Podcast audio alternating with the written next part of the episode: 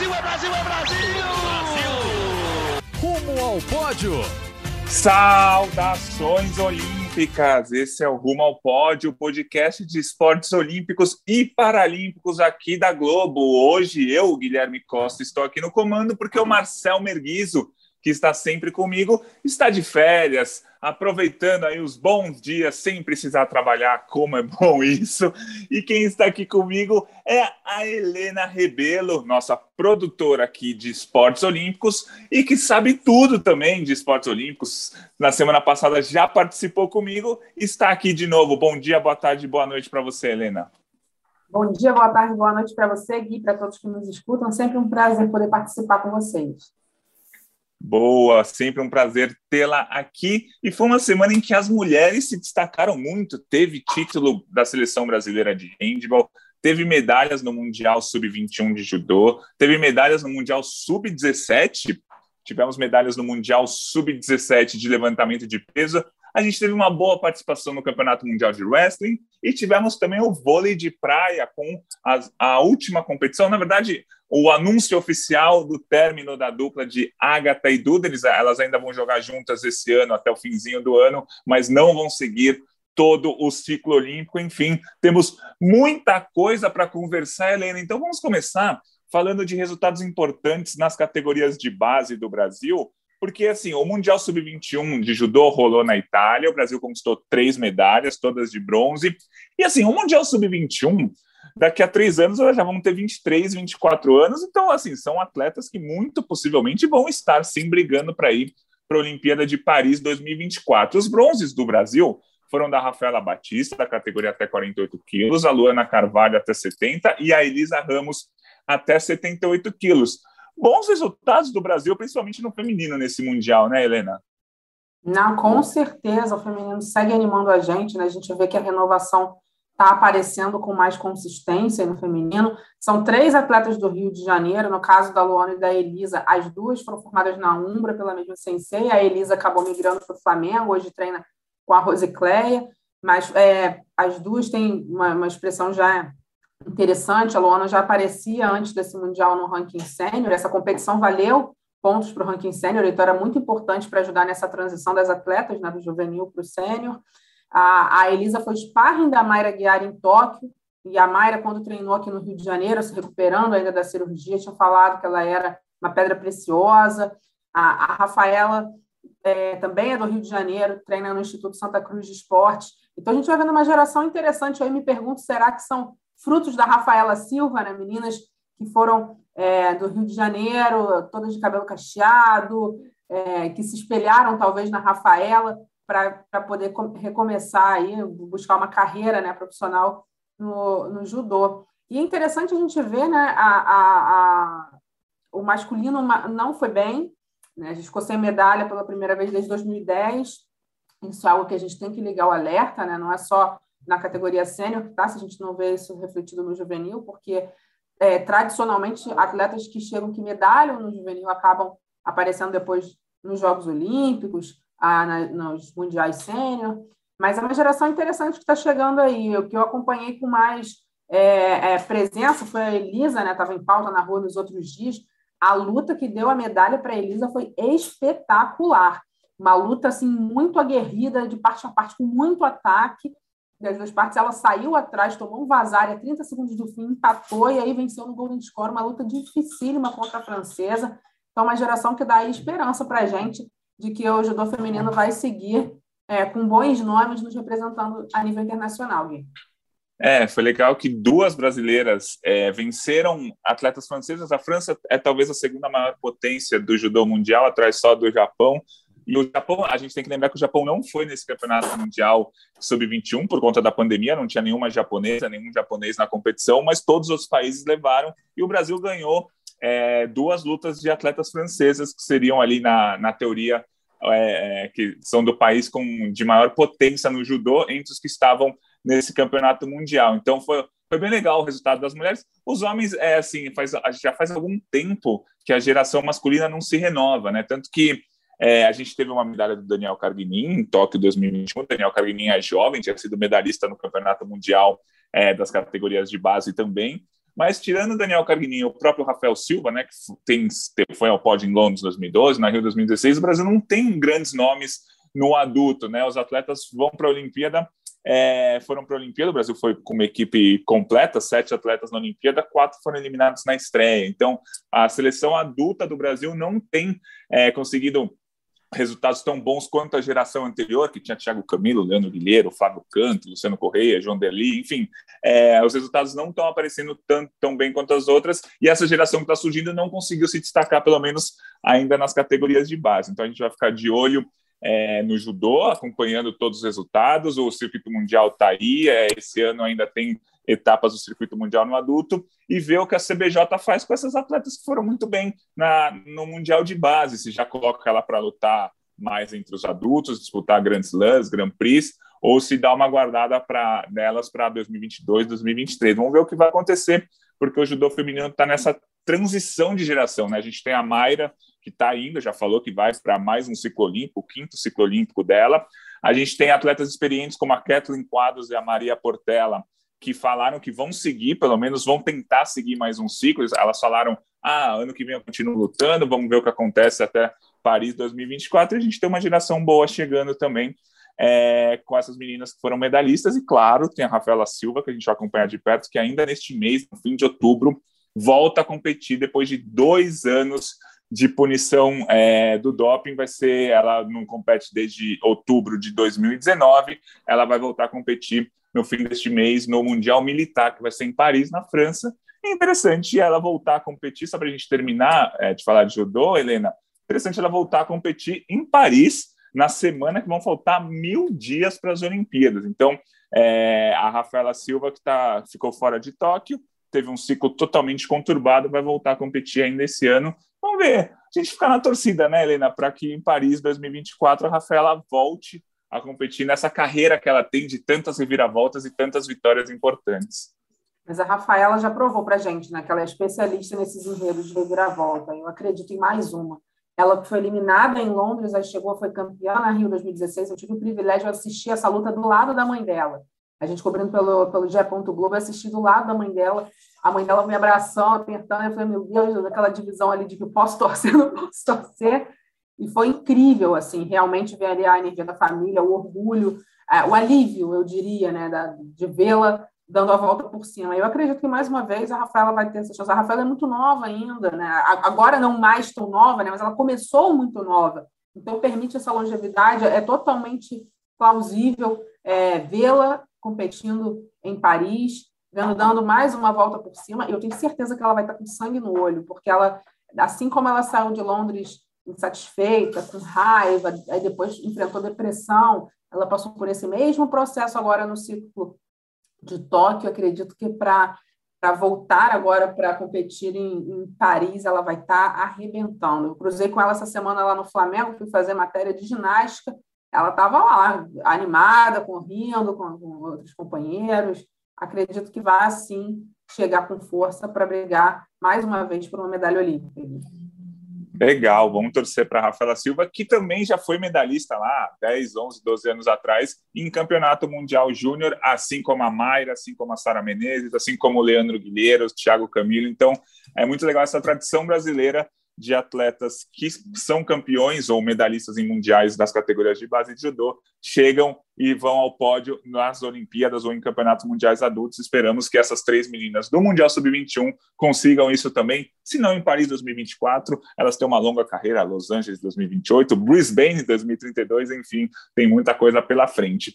Agora a gente vai continuar falando de categorias de base, mas agora do levantamento de peso, em que o Brasil conseguiu é, ter duas atletas medalhistas no Mundial Sub-17 da modalidade que foi realizada na Arábia Saudita, né? ainda está sendo realizado, a gente está gravando na manhã dessa terça-feira, é, e o Brasil conquistou quatro medalhas. Né? Primeiro a gente teve a Júlia Vieira, que foi prata é, no, no arremesso do, da categoria até 55 quilos. A gente lembra rapidamente, o levantamento de peso tem o arranco, o arremesso e a, e a total, né? A soma dessas duas categorias. Lembrando que arremesso não é você pegar o peso e arremessar, né? É um estilo de levantamento que é, você levanta em dois, em dois tempos, né? Você levanta, coloca o peso no seu peito, assim, depois consegue levantar até acima da sua cabeça. Então ela foi prata no arremesso, não conseguiu ir ao pódio nem no arranco nem no total, mas a Júlia conseguiu essa medalha na categoria até 55 quilos. Outra brasileira que foi ao pódio, essa sim, conseguiu três medalhas nesse mundial, foi a Tayane Justino,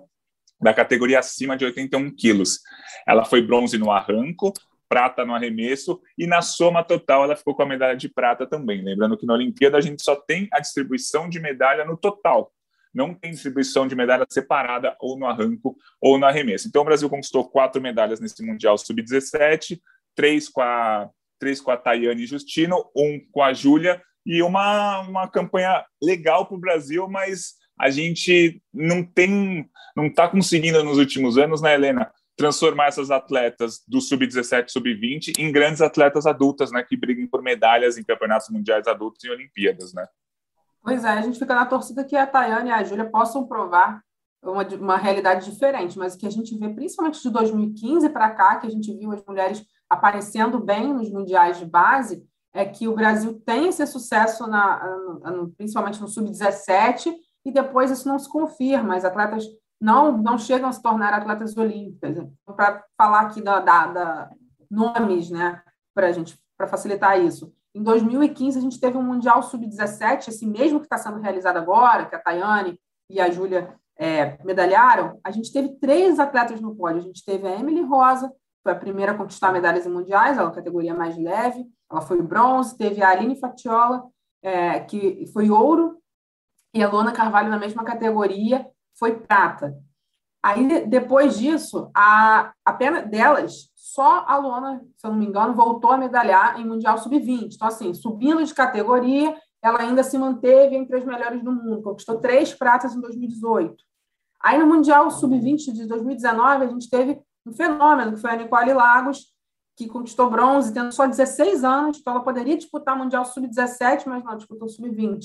Mas quando essas atletas vão para o sênior, cadê? A gente não viu nenhuma delas. A gente teve, por exemplo, a, a Emily Rosa, né? A gente começou a acompanhá-la muito forte, e quem acabou indo para Tóquio foi a irmã dela, a Natasha Rosa, que não tinha se destacado em categorias de base. No caso da Emily, ela enfrentou várias lesões, a Aline teve flagrado em doping, mas a gente fica se perguntando o que, que acontece no meio do caminho para que elas não mantenham, não se mantenham entre as melhores do mundo. A Luana Carvalho teve chance, acabou prejudicada, ela competia na mesma categoria da Emily Rosa, tentando a corrida olímpica para Tóquio, mas no finalzinho ela ainda precisava de pontos para ultrapassar uma cubana no ranking, e aí o Brasil não pôde viajar para a Colômbia para um torneio por causa da Covid-19, isso a prejudicou, a deixou fora da, da briga naquele momento, e ela só teria chance porque naquele momento a Natália Rosa, a Natasha Rosa estava suspensa por um exame adverso antidoping, mas enfim, a, a situação não se concretizou ali, a Natasha,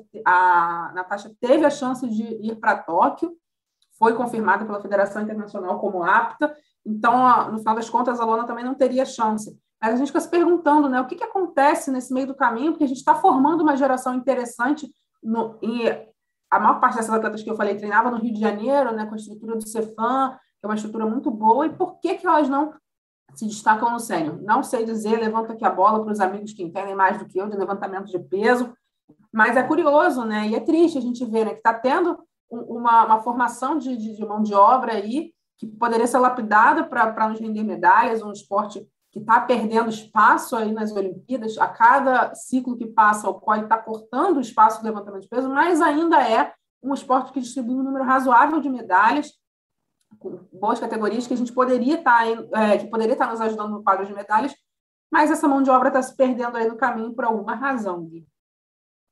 Isso, e eu, como você falou, levantamento de peso, que na Olimpíada de Tóquio distribuiu 14 medalhas, 7 no masculino e 7 no feminino, vão ter só 10 categorias em disputa na Olimpíada de Paris, cinco no masculino e cinco no feminino. Então, o COI, como você falou, está reduzindo o levantamento de peso, muito por conta da desorganização e da corrupção que está é, que a Federação Internacional de Levantamento de Peso, né, a IWF, está passando e passou nos últimos anos cada vez mais é, corrupta, comprovadamente corrupta, e também com muitos casos de doping, né? Vários atletas de vários países sendo pegos é, sucessivamente em doping, esquemas de países inteiros, com seleções inteiras sendo pegas no doping, e o Comitê Olímpico Internacional tentando reduzir cada vez mais o levantamento de peso, que vai ter só 10 categorias na Olimpíada é, de Paris, tinham 14 na, na Olimpíada de Tóquio. Só, só para a gente fechar esse tema levantamento de peso, é, por exemplo, na Olimpíada agora de Tóquio, a gente teve uma atleta da Indonésia na, na, categoria até 49 quilos, que é a mais leve de todas, que tinha só 19 anos e conquistou a medalha de bronze.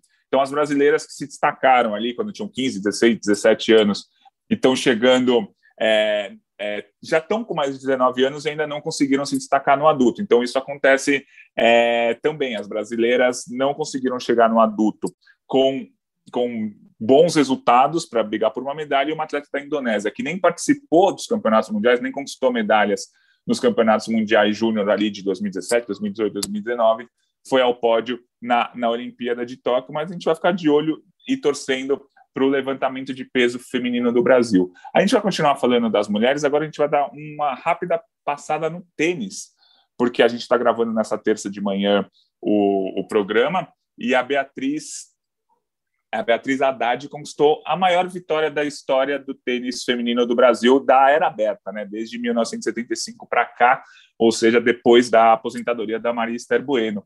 Ela venceu a número 3 do mundo, a Beatriz venceu a número 3 do mundo, a Carolina Pliskova, por 2 a 0, 6-3, 7-5, na estreia, na verdade, na segunda rodada do WTA de Indian Wells, nos Estados Unidos, que é uma da, uma das competições mais importantes do, do ano, talvez só perde importância para as Olimpíadas e para os quatro Grand Slams. Então, foi um resultado muito bom. A Beatriz vai seguir jogando toda essa semana. Na semana que vem, a gente dá um resumão do que aconteceu com ela, mas já foi uma vitória histórica. É, ela venceu a número 3 do mundo e uma brasileira não vencia uma, uma atleta entre os três primeiros colocados, uma brasileira ou um brasileiro, né? Desde o Gustavo Kirten em 2004, quando ele venceu o Roger Federer em Roland Garros, o Federer já era número um do mundo, ou seja, o tênis feminino do Brasil muito bem esse ano, né? A gente lembra que a gente teve medalha olímpica com a Luísa e com a Laura nas duplas, e a Biadade, que passou por muitas lesões, acho que se ela não tivesse lesões, ela teria disputado a Olimpíada, voltou em grande, em grande forma e conseguiu uma vitória sobre a número 3 do mundo. É, a gente está gravando nessa terça-feira o podcast, ela vai enfrentar hoje à noite a Annette contável do que é, é da Estônia e ela é número 20 do ranking mundial. Então, na teoria, um jogo menos complicado do que foi contra a Pliskova, mas mesmo assim uma partida muito complicada porque a Bia é apenas apenas entre aspas número 115 do ranking mundial, para você ver o tamanho do resultado que ela fez. Ela é número 115 do ranking, venceu a número 3 Carolina Pliskova. É, Helena, o tênis feminino foi muito bem esse ano, né? Acho que é, acho que vale a gente dar uma rápida pincelada que durante muitos anos o tênis feminino ficou aqui esquecido, com atletas fora do top 100, top 200, ninguém se destacando nas duplas, e um 2021 espetacular para elas, né? Não, com certeza, muito animador para a gente é, é, projetar né, para o futuro. Antes de enfrentar a Pliskova, a, a Bia já tinha se garantido no top 100, ela já apareceria na próxima atualização da lista da WTA, no top 100 pelo resultado, pela vitória na estreia, agora com certeza vai subir mais ainda a gente fica empolgado, né? Porque a gente, durante muitos anos, só teve duplistas, né? Entre no top 10, a gente ficava naquele no masculino, será que vai? Será que vai o Belucci? E, e não, não tinha aquele ânimo, né? Eu acho que o bronze das meninas nas Olimpíadas, da Luísa e da Laura, deu aquela a renovação que todo mundo esperava, as pessoas conheceram. A Olimpíada não adianta, mesmo no tênis que tem um circuito mundial fortíssimo, a Olimpíada é o grande holofote. Então, elas brilharam na hora certa para se fazerem conhecidas do grande público, e as pessoas tendem a querer continuar acompanhando. E o tênis é um dos, dos esportes que permite isso, né? Que os atletas competem semana após semana, então você consegue estar sempre acompanhando a carreira. É, a gente teve a lesão da, da Luísa, infelizmente, mas a gente vê agora, é, apesar dela estar ausente, você tem a Bia crescendo no individual. Então, isso é muito interessante para a gente acompanhando e seguindo e pensar, poxa, não, a gente não vive só de passado, só das histórias da Maria Esther Bueno. A gente tem uma geração que pode apresentar algo legal, que pode representar bem o, o Brasil lá fora. Assim que a gente espera, né, Gui? Vamos acompanhar a sequência de Indian Wells para ver até onde a Bia pode chegar, a gente fica na torcida, não só lesões, né? Ela também teve um afastamento por doping que atrasou a carreira dela. E, e a gente fica na torcida para que agora ela consiga engrenar, que ela consiga mostrar o tênis que ela tem a oferecer. É isso, é isso. E a Semana das Mulheres aqui no Brasil realmente foi muito boa. A gente já falou de resultados interessantes no judô, no levantamento de peso, no tênis. Dá uma rápida passada no wrestling, que a gente ficou devendo, devendo na semana passada, porque a gente gravou o podcast durante o Campeonato Mundial. A Laís Nunes, que estava na semifinal, né, foi até a semifinal da categoria até 62 quilos do Mundial. Ela acabou ficando sem medalha, né, perdeu a semifinal e perdeu a disputa do bronze, mas conseguiu um resultado importantíssimo, foi quinta colocada é, no Campeonato Mundial. E ela segue para mais um ciclo em que ela está entre as melhores do mundo. O último o ciclo que passou, ela também teve um Campeonato Mundial que foi em quinto lugar, em 2018 ela chegou na Olimpíada com uma chance de medalha, ela não era a favorita, mas ela tinha a chance de medalha, acabou eliminado, eliminada na estreia. Então a Laís é um nome que vai ficar para mais esse ciclo e vai ser interessante a gente acompanhar. Ainda falando das mulheres, a gente teve um título importante no handball. É, a gente teve o torneio Centro-Sul-Americano de handball, que envolve os países da América do Sul e da América Central, e valia a vaga no Campeonato Mundial deste ano, que vai ser em dezembro na Espanha. O Brasil foi campeão, até com uma certa tranquilidade, mantendo a tradição. É, cinco jogos, cinco vitórias, venceu na final a Argentina por 31 a 22. E agora o olho e o foco está no Campeonato Mundial daqui a dois meses na Espanha. É uma seleção que está começando a se renovar. A Duda, que foi eleita a melhor do mundo em 2014, que foi para as últimas quatro Olimpíadas, já falou que não vai seguir até Paris. Eu acho, eu acho e torço para que ela mude de ideia, mas nesse momento ela não vai continuar na seleção brasileira. A Alexandra também, que foi melhor do mundo em 2012, fez parte daquele time espetacular que foi campeão mundial em 2013. A Alexandra também já falou que não segue nesse ciclo, ela já é um pouco mais velha, já está com 39 anos, enfim, está é, renovando, renovando essa seleção feminina de handball e vamos ver o que vai acontecer nesse mundial em dezembro na Espanha. E agora a gente queria falar rapidamente de. Rapidamente não, né? Podemos concluir bastante sobre isso, que é o vôlei de praia. A Agatha e a Duda, a, a, principal dupla do Brasil no último ciclo, elas acabaram caindo nas oitavas de final das Olimpíadas, mas fizeram um ciclo olímpico muito forte. É, anunciaram que não vão jogar mais é, juntas, né? Elas vão jogar mais dois torneios esse ano, mas a partir de 2022 elas não estarão juntas é, para esse ciclo de Paris 2024. Então, agora completamos, né, Helena? As quatro duplas brasileiras que estiveram na Olimpíada de Tóquio, nenhuma foi ao pódio, já estão separadas, é, estão se arranjando ainda, arranjando com quem que vão jogar, tal, mas não temos mais nenhuma dupla que esteve na Olimpíada de Tóquio. O vôlei de praia é um esporte que gera um desgaste muito grande de relacionamento. Para todas as parcerias é muito complicado. Mas, curiosamente, eu acho que esse era talvez um dos únicos casos ali que o relacionamento não seria uma questão. O clima da parceria era muito bom, era muito de construção. A Agatha trabalhou muito a, a, junto com a Duda, né, em várias, como ela fala, primeiras vezes da Duda. Né? A Duda eh, chegou na parceria já uma atleta extremamente promissora, mas ainda precisando de mais rodagem no, no, no circuito mundial, enfim. E a Agatha proporcionou isso a elas. A, a, o clima da equipe era muito bom nos treinamentos. Você via uma, uma, uma, um ambiente bem favorável. Só que, ao mesmo tempo, era a dupla que a gente tinha praticamente certeza que não duraria depois do ciclo, muito pela idade, diferença de idade entre as duas. A Agatha está com um projeto de ser mãe.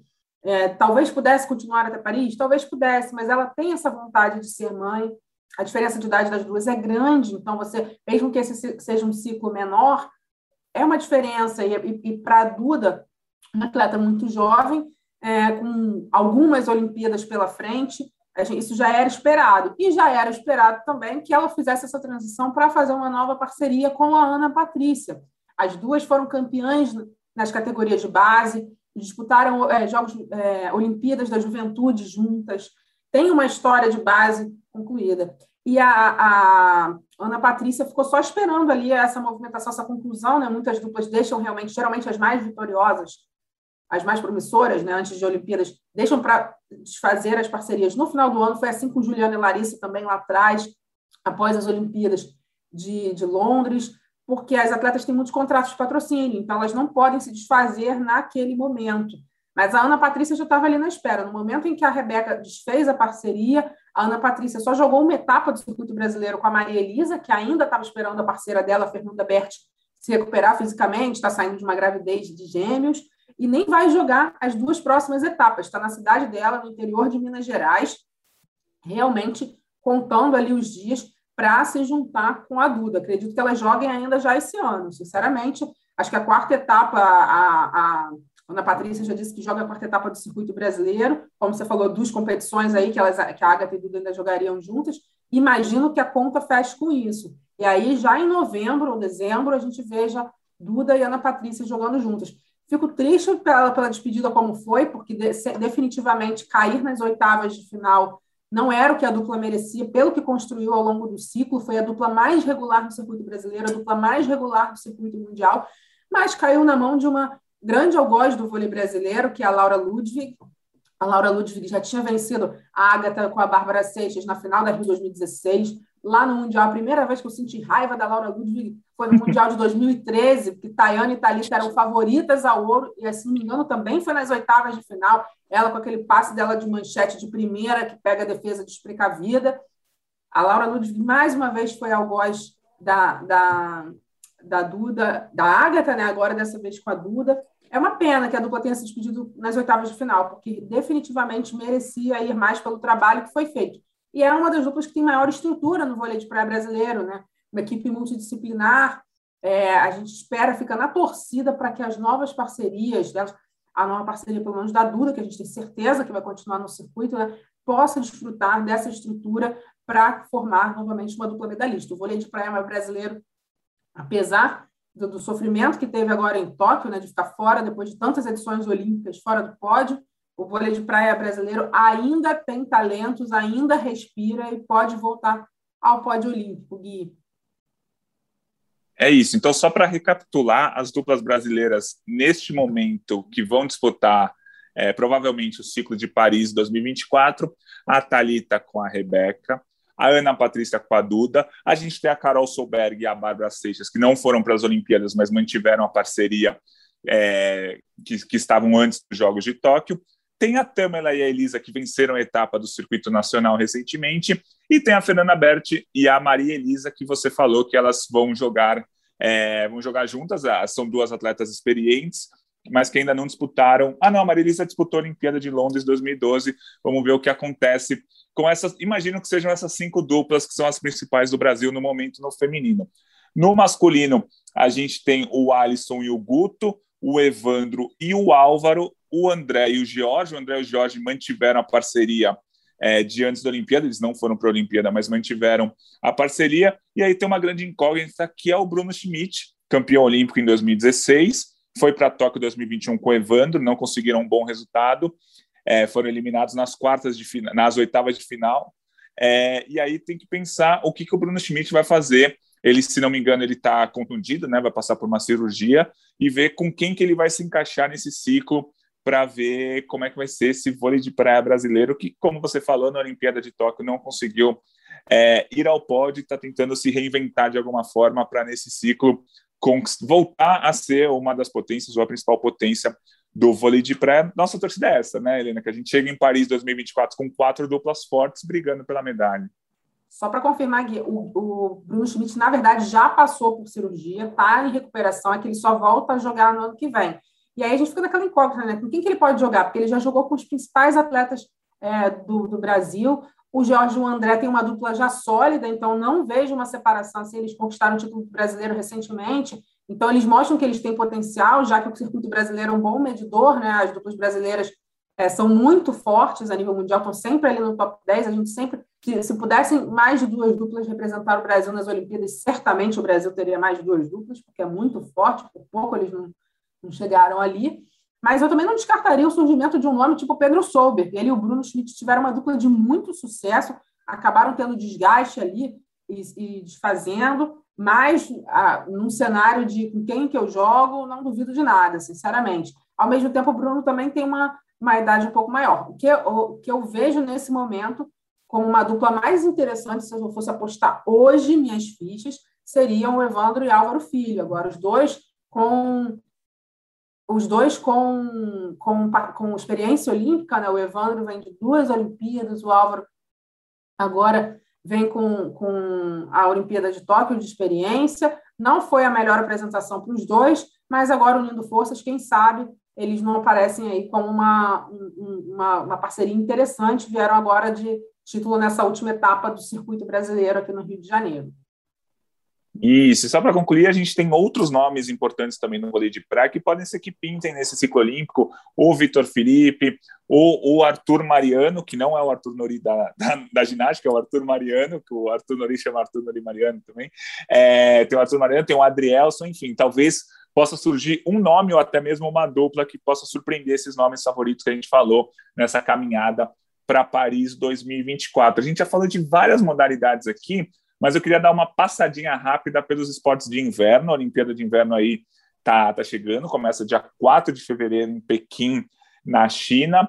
E o Brasil disputou um, um pré-olímpico de curling na dupla mista. O Brasil até conseguiu algumas vitórias, o que é importante, mas não conseguiu a vaga é, olímpica. A dupla formada por Annie Shibuya e Scott McMullen é, ficaram, foram eliminados por Belarus nas quartas de final dessa competição. O Brasil venceu na primeira fase a Eslovênia e também a Nigéria, mas o Brasil não conseguiu a vaga nas duplas mistas no curling, ainda vai disputar é, torneios classificatórios na equipe masculina e na equipe feminina. A gente vai acompanhar de perto essa reta final de preparação dos atletas olímpicos é, para Pequim 2020, o Brasil 2022. Por enquanto, o Brasil está com três atletas classificados mas esse número deve aumentar bastante, porque vão ter muitos pré-olímpicos nesses próximos meses, inclusive os de bobsled, a seleção brasileira de bobsled já embarcou para os Estados Unidos para participar dos torneios pré-olímpicos, das competições que valem vaga para os Jogos de Pequim, e é muito possível que o Brasil consiga essa vaga ou no, no bobsled four-man, né, quatro pessoas, ou no bobsled é, two, né, para duas pessoas, ou até no monobob, que aí o Brasil participa no feminino. Tem uma atleta, é, a Marina Tuono, que aparece com chances reais de conseguir essa vaga. Helena, você está sempre por dentro dos Jogos de Inverno também. Você, se não me engano, você teve em Sochi 2014, né? Uma experiência totalmente diferente do que a gente está acostumado, né? É uma Olimpíada diferente da Olimpíada de Verão? Muito diferente, Gui, completamente. Porque, assim, o Brasil tem pouquíssimos atletas inscritos e menos ainda chances reais né, de pódio, medalha. Então, para a gente que trabalha na cobertura, é uma oportunidade enorme de buscar histórias.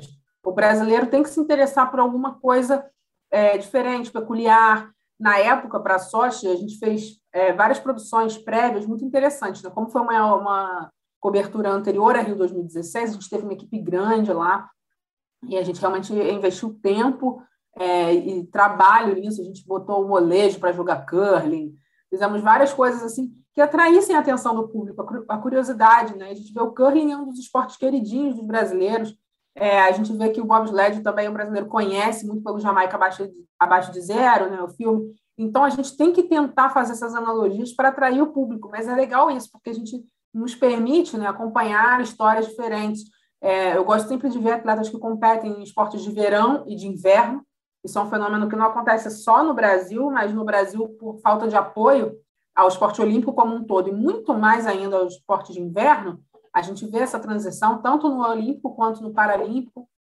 Então, essa é uma, uma, uma migração que eu acho bem interessante de acompanhar e que dessa vez vai ser duríssima, porque o tempo de intervalo entre os Jogos de Tóquio e de Pequim são menores ainda.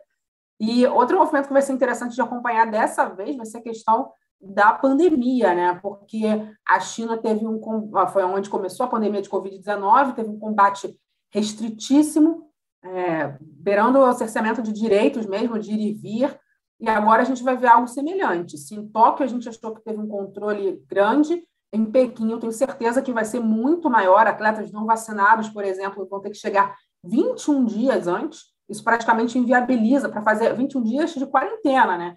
Então, você imagina, uma pessoa que vai ter que ficar trancada, um atleta de alto rendimento, 21 dias antes. Isso é praticamente inviável. Então, isso obriga um atleta de alto rendimento a se vacinar e o controle ao longo da competição, com certeza, vai ser muito rígido, lotado de protocolos. A gente já viu isso é, nos, nos eventos testes que foram realizados até agora. Mas eu acho que vai ser interessante para isso, para a gente observar esse cenário. Os, os chineses, a gente sabe que tem uma maestria de organização de jogos olímpicos, né? a gente viu isso em Pequim em 2008, aquela grandiosidade de eventos, de ginásio, de estrutura. Acredito que a gente vai ver algo semelhante aqui. E é um, é um evento muito legal de cobrir. É, torço para que os colegas que, que vão lá consigam fazer uma cobertura interessante, porque é isso, você tem acesso a muita gente muito boa, atletas é, com cinco, seis medalhas olímpicas no currículo, que são acessíveis, estão ali, tem histórias incríveis, para contar, para compartilhar com o público, Gui.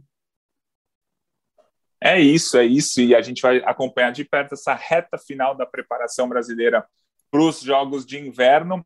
É, lembrando que o Brasil tem a Jaqueline Mourão, que deve estar, está quase classificada para a Olimpíada, vai ser a oitava Olimpíada dela, é a quinta de inverno e já foram três de verão.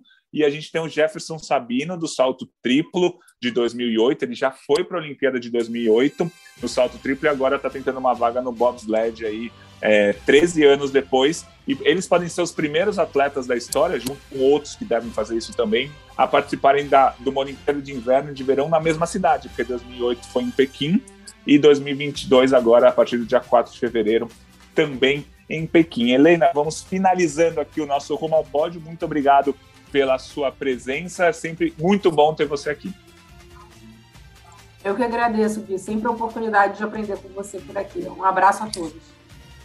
Valeu, Helena. Esse foi o Rumo ao Pódio podcast de esportes olímpicos do Grupo Globo. A edição de hoje é de Bruno Mesquita, a coordenação é de Rafael Barros e a gerência é de André Amaral. Você vai encontrar sempre o nosso podcast ali no ge.globo barra Rumo ao Pódio. A gente fica por aqui, mas volta na terça-feira que vem. Valeu, gente. Obrigado e até mais.